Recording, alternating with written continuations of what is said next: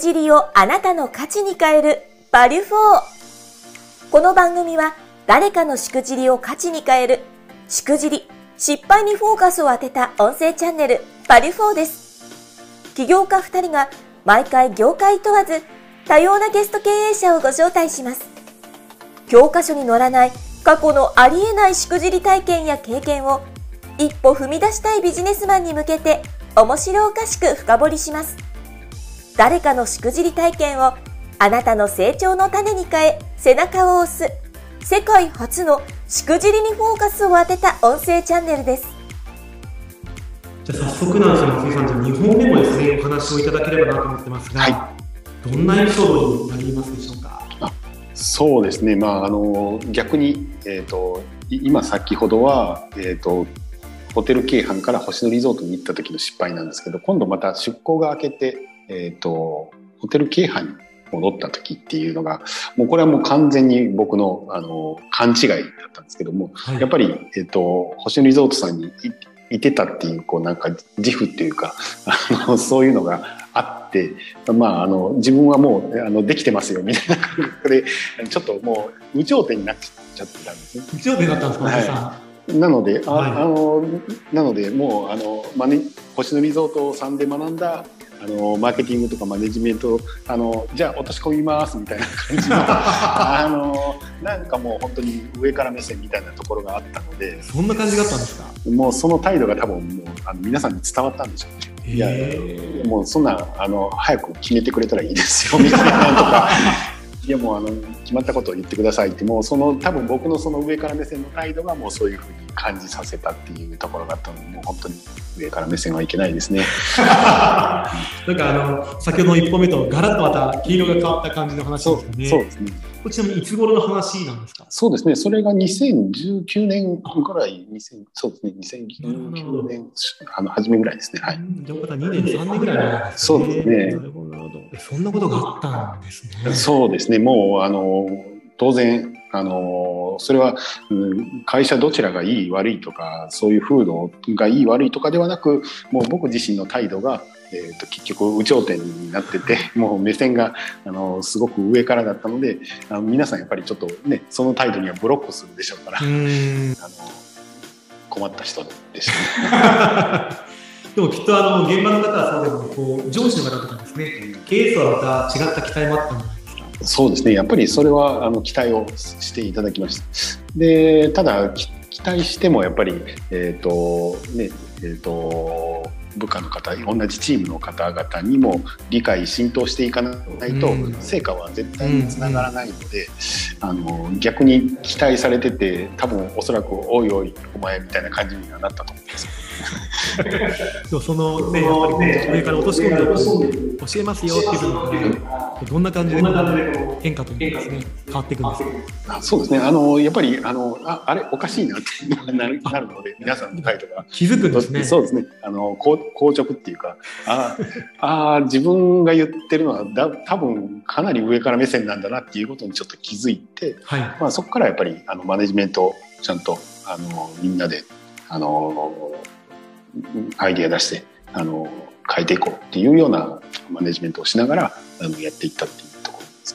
もしあの言える範囲で結構なんですけど、はい、どんなマネジメントどんな上から目線の話をされたのかちょっとこう言葉かけとかですねいただけたら非常にあの祝辞の深さがますかなと思いますあそうですね、まああのまあ、言ったら星野リゾートさんはこんなに素晴らしいコンセプトとかこういうようなマーケティングとかマネジメントですあのやってきたからそっくりそのままそうしましょうって言ったとしても、まあ、僕らなんかだったら4年かけてどんどんどんどんそれが成長してきたっていうところがあるのにそのプロセスを全てすっ飛ばしてじゃあこれやりますっていうところを落とし込んだ時にやっぱり皆さん拒否感っていうかあのいやいやもうそんな上から目線で出るんだったらあの最初から決めてくださいよとか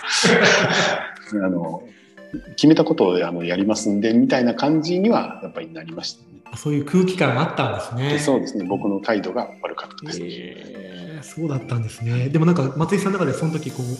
自分の態度がまずかったんじゃないかなと思うきっかけとかやっぱそのなんか言われた一言もあったんですか？そうですね。あの実際にはあの言われたっていうことはあのですけども、やっぱりだんだんだんだんこう会話が減ってきたりします、ね。るほど。で、やっぱり、あの、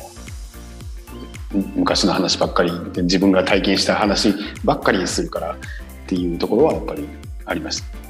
このこの時の松井さんからどんな感じでじゃチームで作っていこうってこうきっかけというかですね変化があったんですか？そうですねやっぱりあのや成果が出ないあのそういうそういうマネジメントをするとあのどんどんどんどんみんなあのチームは割れてくるっていうか、まあ、僕対他のチームみたいな感じになって成果が出てこないのでやっぱりあのちゃんと成果が上げれるようにあの自分があのなんていうんですかねその失敗をあの直していったっていうか。はい、でもここあのちょっと語弊があるかもしれませんけど、なかなか直せない方が多いと思うんですよ。はいはいやっぱりこう自分本位というかですね、なんであいつら分かってくんねえんだよとかですね、いうそういったマネージャーとかリーダーの方も結構いたりするんですが、はい、その辺は違ったんですか、松井さんは？そうですね、やっぱりあの、ね、あの僕一人じゃなくて、あのまあ、20人近いあのチーム20人、ね、そうですね、なので、やっぱり1対19になってくると、あの僕もさすがにあの感じるので、そう 痛い痛い目線で感じる。そう冷ややかな目線があったんですね。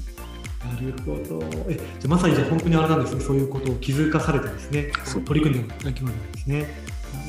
ほど。で、どんな感じでもこれからですか、進んでいくんですか？チームとして醸成していくプロセスがあるんですか？そうですね。あのやっぱりそのあのその僕たちはこう4年間かけたプロセスっていうのはあの一気にこう落とし込めないのであのやっぱり徐々に自分が、えーと、4年前に振り返って、まあえーと、出向した時のことを振り返ってあの一からどんどんあのゆっくりじゃないですけど教えていくっていう感じお伝えしていくっていう感じで進めていきました。やっぱりこう細かいことを伝えていったらこう現場の方々の変化もあったんですね。そうですね。やっぱりあのえーと、その成功事例ばっかりじゃなくて、うん、もうまさにこの企画と一緒ですこういう自分はこういう失敗をしましたあのだけどもあの成功体験につながったっていうようなことはやっぱり現場でもしくじりを言ってきたということですありがとうございます。いげていただきまして。ありがとうございます。なるほど、なるほど。何かじゃあ、このチームが醸成するきっかけになったことって出来事もあったりしたんですか？松井さんであったり、周りの方々も踏まえてですね。そうですね。やっぱりあのとはいえやっぱり皆さんあの受け入れてくれるんですよね。あの、うんうん、スタッフがあのありがたいことにすごく若い方々ばっかりだったんですよ。うん、20代前半の方々なので、はい、やっぱり思考とかもすごい柔軟だったので、こあの僕の態度がえっ、ー、と治ってきたらあのやっぱり皆さんあの素直にっていうかあのすんなり受け入れてくれたので、そこはやっぱり若いスタッフに助けられたっていうところはそういうことですね。うん、素晴らしいですね。その若いスタッフに助けられて、松井さんはじゃあこう変化があって、はい、で、そういう過去のしくじりから学んだこともたくさんあったんですね、はい、やっぱりね。そうですね。えー、ちなみにこの、この京阪ではなんかこう、なんでしょう。呼び方とか、そういったものなんか決まりとかあったりしたんですか？あそうですね。あの、えーと、役職で、まあ、あの例えば僕だったマネージャー松井マネージャーみたいな感じで呼ばれたりあの何々総支配人、えーと、何々、えーと、支配人とか、まあ、そういうような形で呼んでいたんですけどももうちょうどその時にあの20人のチームをあの抱えた時にちょうど上司の総支配人があの役職じゃなくて〇〇さん呼びましょうと。マネージャーとか支配人じゃなくて、まるまる3で。はい、なので、それは星野道トさんも一緒なんですよ。まるまるさんあの役職で呼ばないんですよ、ね。あのなので、その同じ考え方の、えーと、総支配人がいらっしゃったので、それはすごく、その方が上司っていうことですごく助かって、まるまるさんって呼ぶことによって、心理的な距離がすごく縮まったっていうのがあるんですよ。あ、やっぱそうなんですね。そうですね確かにこうホテルってどうしてもこう総支配人とか、やっぱりこうね、そういったドラマとかの影響もあると思うんですよね。そうじゃなく、その京阪さんではそういった取り組みをやっぱされてらっしゃったんですね。そうですね。その当時、そのグッドネイチャーホテル京都っていうところのホテルでは、うん、そうですね。はい。えー、じゃあ本当にじゃあその、まさにこうし、先ほどのエピソードはこう出向行った先でいろんな失敗があって、はい、で今度戻ってきたら全く逆の立場の失敗があって、はいこれなんか両極端の失敗かもしれないけど、通じるところやっぱあるんですね。そうですね。通じるところはやっぱりありますね。じゃあ今回じゃあこのエピソードからですね、この学んだこととか糧っていただけたらなと思ってますが、はい、この辺りいかがでしょうか？そうですね、なんか変化のスピードをこう急ぎすぎると、やっぱり現場っていうのはなかなかついてこれないっていうところがあるので、やっぱりあの一つ一つ小さな成功をこう積み上げていくっていうところは非常に大事なのかなっていうところですかね。確かにあんまりこう人って急に変われませんし、積み重ねもなくいきなりじゃあ100目指そうって結構きついですよね。そうん、あとはやっぱりこうその情緒、総支配人になったりとか、はい現場の若いスタッフの方にも恵まれたかもしれませんね。そうですね。もう本当にこの企画じゃないですけど、自分の失敗をどんどんどんどんオープンにしていくことの方が、逆に皆さん心を開いてあのくれるので、はい。松井さん、はい、上げてくれますね。あ、いえいえ。もうこう、こうめちゃめちゃごますられまくってますので、はい、ありがとうございます。いやでもこの辺でも本当にあると思いますよね。やっぱりこう自分のこうなんでしょう、良かれと思ったこととか、こう成功体験をまるまるじゃあ現場であったりとか会社に落とし込んでっても